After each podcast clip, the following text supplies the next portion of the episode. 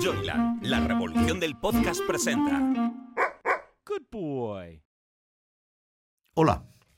El cambio al que ahora me voy a referir ocurrió hace ya algunos años, en 1976 más o menos, cuando este aparato que tengo aquí en las manos, un teléfono móvil, entonces era más grande, eh, pues empezó a hacer de las suyas, empezó a hacer estragos en nuestra vida, a controlarla, a espiarnos, a hacernos relacionarnos con otros, en fin, a ser el amo de nuestras vidas. Ahora dicen que si nos van a implantar un chip, en vez del teléfono móvil nos van a implantar un chip aquí o en, la mano, no sé, eh, para que ordene nuestras vidas, pero desde dentro. Y dicen otras muchas cosas, que al final el móvil será el que nos controle, nuestro gran hermano. Bueno, aquí tengo a alguien que sabe mucho más que yo de esto, a Mercedes Fernández, que es ingeniero de telecomunicación, ha sido alta directiva de Telefónica, ahora es alta directiva de una empresa privada también de telecomunicaciones y pasa por ser una de las principales expertas en telefonía de nuestro país. Hola, Mercedes. El cambio en 100 palabras, un podcast de Fernando Jauregui. Te vamos a contar todos los cambios que están transformando tu vida. Dentro de pocos años no os vais a reconocer ni tú ni la madre que te parió. ¿Qué tal? Pues muy bien, encantada de estar aquí. Entonces, a ver, a ver. Este, este pequeño tirano, como yo le he llamado, que tengo aquí en la mano, ¿se va a convertir en un gran tirano? ¿Se va a convertir en el gran hermano? ¿Se va a convertir en el espía de lo que yo hago y no hago? Porque ya lo es, o sea, un poco. Ya me pregunta, ¿qué tal le ha parecido el sitio este donde ha tomado una Coca-Cola con hielo? Y esto no puede ser, ¿no? O sea, ¿cómo, nos, cómo, cómo defendemos nuestra privacidad frente a esto? Bueno, pues eh, a ver, obviamente eh, si hablamos tecnológicamente, las capacidades las tiene. Eh, digamos, todas las nuevas tecnologías, el 5G, junto con la inteligencia artificial, junto con el desarrollo de los smartphones, pues en parte a lo que nos ha llevado es a que tengan las capacidades para recoger todo lo que hacemos. Eso se puede llevar a la tiranía o se puede llevar a que mejoren nuestras vidas. Todo depende de eh, quién lo haga y a dónde lo enfoque. ¿Por qué lo digo? ¿no? A la tiranía, pues un poco por lo que dices tú, ¿no? De recogen todos nuestros datos y entonces nos tienen perfectamente. Em, saben perfectamente cuáles son nuestras costumbres, hábitos que vemos, que hacemos, a dónde vamos, ¿no? Em, de eso pues nos deben proteger pues las, leyes de protección de datos, ¿no? Eh, pero también, y a mí me gusta quedarme con eso, em, lo que van a contribuir eh, también en muy buena medida es a mejorar nuestras vidas. Y ya lo han hecho en muchas cosas, eh, pero esto, pues digamos que va a seguir ocurriendo, no solo con los teléfonos móviles, sino con lo que en general las comunicaciones van a poder aportar a las demás tecnologías para, evolucionar, ¿no? Y si quieres, pues podemos ir a casos concretos o... Bueno, yo de momento me pregunto si esto, este chisme que yo tengo en la mano es una patata, eh, tengo que comprarme una cosa más evolucionada, eh, tengo que meterme en el 5G, que es un lío de todos los diablos, por cierto. ¿O qué hago? ¿Qué hago? Esto, ya no me sirve. No le sirve a las personas que nos están viendo un teléfono móvil normal, esto que sirve para hablar y para otras, otras cosas más, pero ¿no, ¿ya no sirve? A ver, sirve perfectamente. Em, o sea, que no me compro nada. No es necesario si, no hay algo que tú eches de menos, que veas que otros tienen y tú no tienes, ¿no? y necesitas y deseas nada más. Normalmente es verdad que cambiamos de dispositivo cada dos, tres, cuatro años eh, por la obsolescencia pues, de la batería o de algún otro porque se nos cae, se nos rompe la pantalla, ¿no?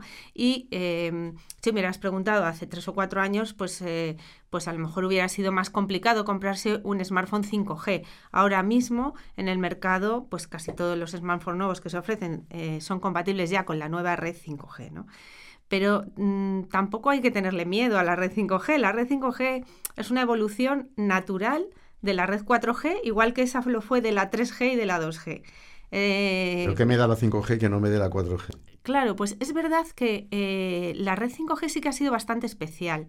Mm, se ha diseñado para cubrir ciertas, digamos, para especializarse en ciertos temas que eh, la las redes anteriores eh, los trataban de forma generalista. ¿no?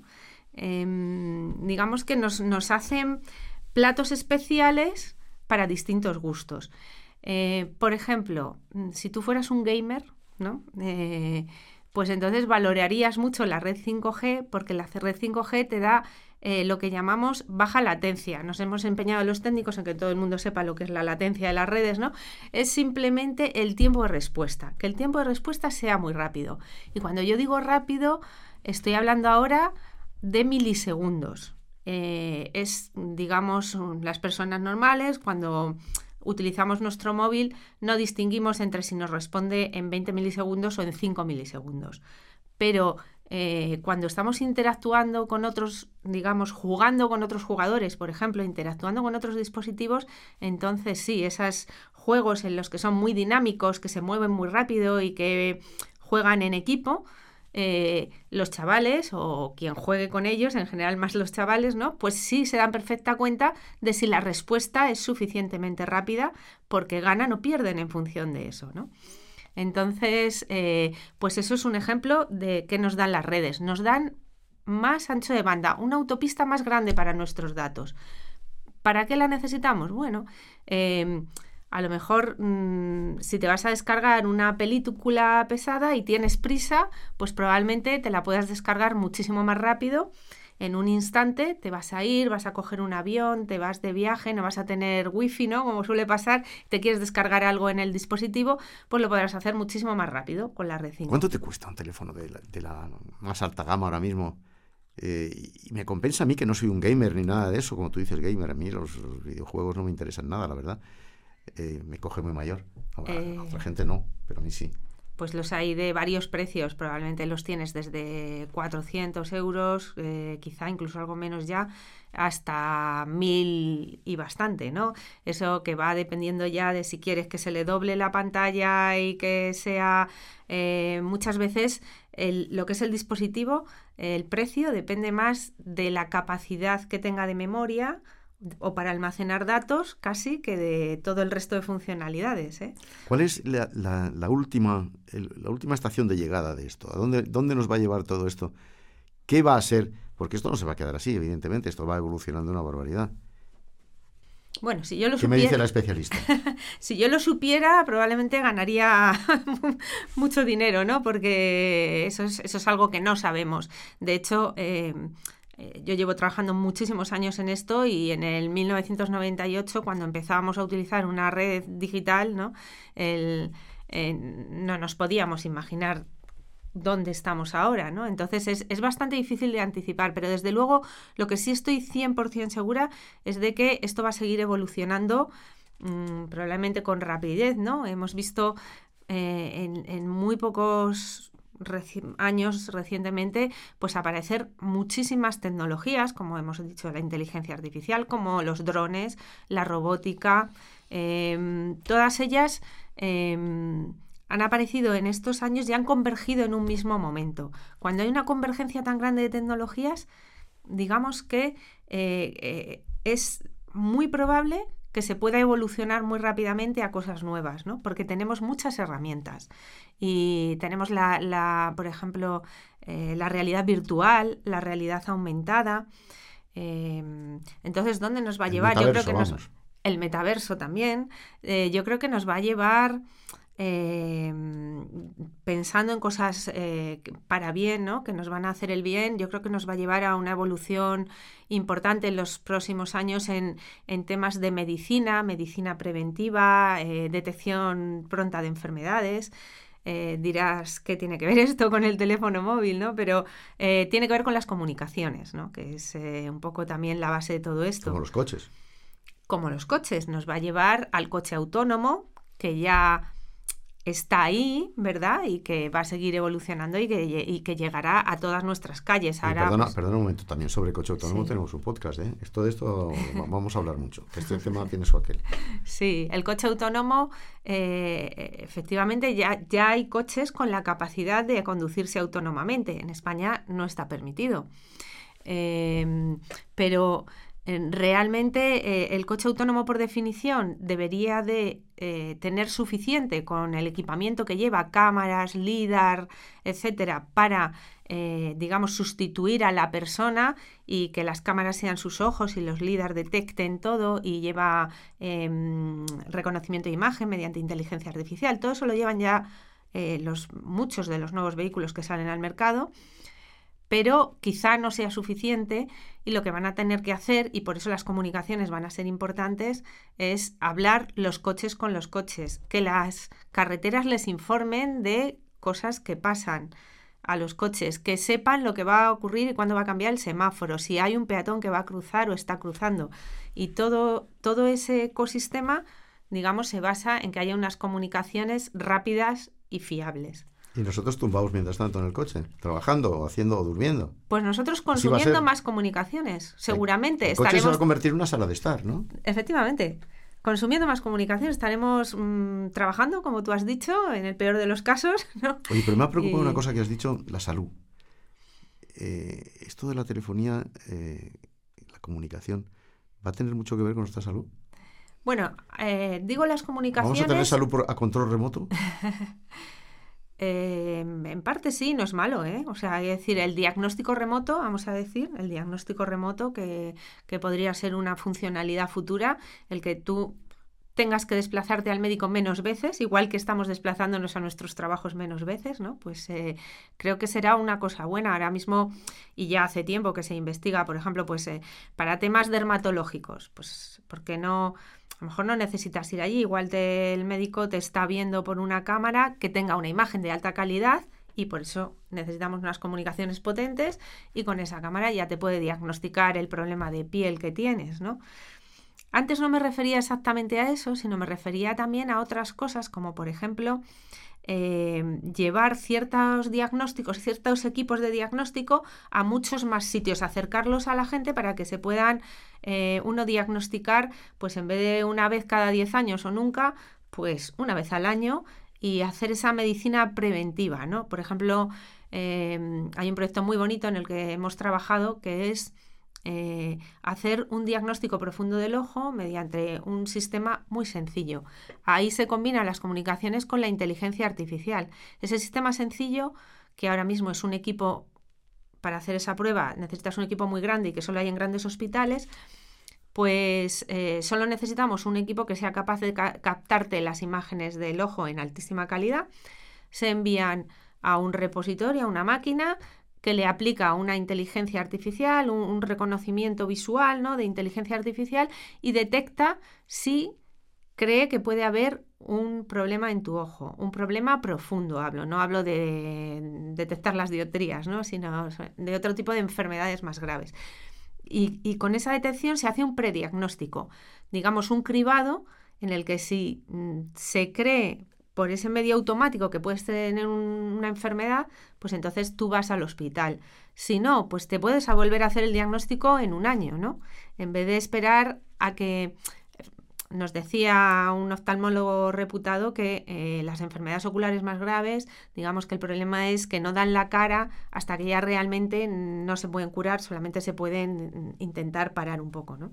Y en ese caso, pues se podría, se podrían curar al detectarse en estadios muy, muy tempranos. Y rehabilitación también podremos hacer vía telefónica, vamos a decirlo así. Eh, rehabilitación domiciliaria. en casa, ¿no? Claro.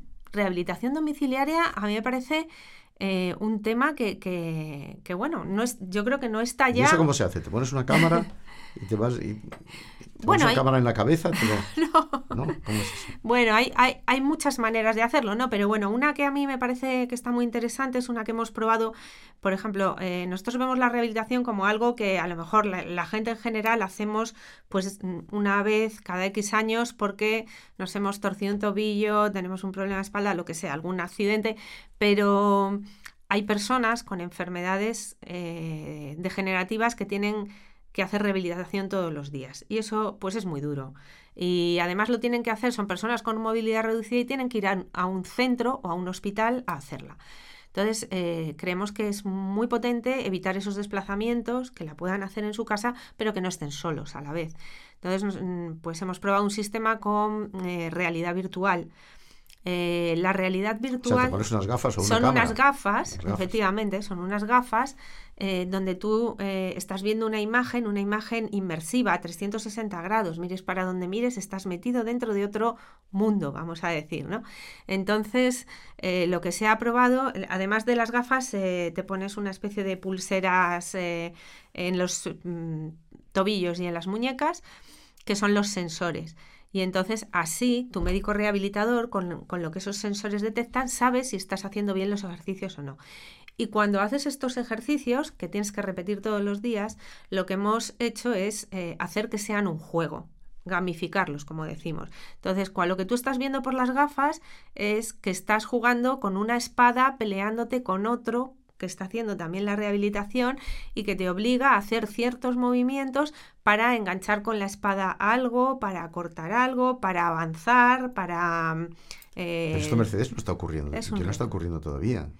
Esto no es un tema que esté generalizado en los hospitales, ni muchísimo menos. Ni muchísimo menos, por eso estamos hablando de futuro, es porque futuro. Es futuro viable. ¿a cuánto, ¿A cuánto plazo? Es viable. La tecnología está ahí. Es solo cuestión eh, de inversión, digamos, ahora mismo, ¿no? O sea, todo esto eh, evidentemente cuesta dinero desarrollarlo, implantarlo, hay que llevar el equipo a casa del paciente, al principio hay que hacerle un poquito de enseñanza de cómo utilizarlo, es relativamente sencillo, pero hay que enseñarlo. También los profesionales, por ejemplo, médicos rehabilitadores, pues tendrían que cambiar su forma de hacer las cosas. Eh, ahora tienen a los pacientes allí, luego tendrán ellos también que ponerse unas gafas o tener un ordenador donde estén mirando cómo está funcionando el ejercicio, ¿no? Entonces, eh, pues eh, llevará ese tiempo hasta que se dote, mm, digamos, alguien le vea el valor, dedique la inversión necesaria para que todo esto se complete, ¿no? Vamos, Pero a, vamos a hablar también de las gafas de las gafas telefónicas, ¿no? ¿Cómo se llama eso? Gafas telefónicas, realidad, lo que sea. realidad virtual. Bueno, realidad virtual, en el fondo. Vamos a hablar de eso también. Eh, he oído el otro día, hace unos meses ya, le oí al inventor del iPhone, que es un señor que tiene 95 años, por cierto, le oí decir una cosa que me dejó un poco preocupado. Dijo, al final lo que habrá que hacer es implantar un chip en, en la gente, en la gente normal, en el ciudadano, para trasladarle todo el conocimiento que tiene su teléfono móvil al cerebro y que no tenga que utilizar un teléfono móvil, sino el cerebro. Eso ya no es una forma muy refinada de gran hermano, ya no es lo más eh, invasivo que podemos tener. Incorporar el móvil a nuestro propio cuerpo. Personalmente lo encuentro un poco invasivo, la verdad, sí que lo encuentro invasivo. Eh, eh, creo que eso sí que quedan muchos años para que ocurra, en mi opinión. O sea, hay, Este señor de 95 años dijo que lo vería. Es muy optimista. Desde mi punto de vista sí, pero bueno, es un gurú, si inventó el iPhone y dice eso, a lo mejor es que tiene algún secreto para vivir 130 años, ¿no? Pero eh, creo que no descarto que pueda ocurrir, sinceramente, mm, yo vivo en la innovación y, soy abierta a, creer que, todas las cosas pueden ocurrir, porque la tecnología nos deja hacer muchísimas más cosas de las que realmente al final disfrutamos, ¿no? Em, eh, es- espero que cuando eso llegue, pues lógicamente se han aplicado la, coherencia adecuada para que eh, no sea, como tú dices, un gran hermano, sino sea eh, ese imposi- dispositivo si se implanta sea porque es del interés de las personas, ¿no? Y porque no tiene ninguna consecuencia para la salud. Pero vamos, no he, no he visto, realmente yo, no he visto eh, en esa línea todavía eh, ninguna Ah, ningún avance, avance, bueno. no. Esto es el futuro. Bienvenido a tu futuro. Fíjate la cantidad de cosas que se pueden hablar. Bueno, todavía podríamos seguir hablando varias horas, Mercedes. Lo que pasa es que esto no da más de sí. Pero el futuro eh, va por, bueno, va de gafas, de gafas telefónicas, ¿no? Y rehabilitaciones gafosas.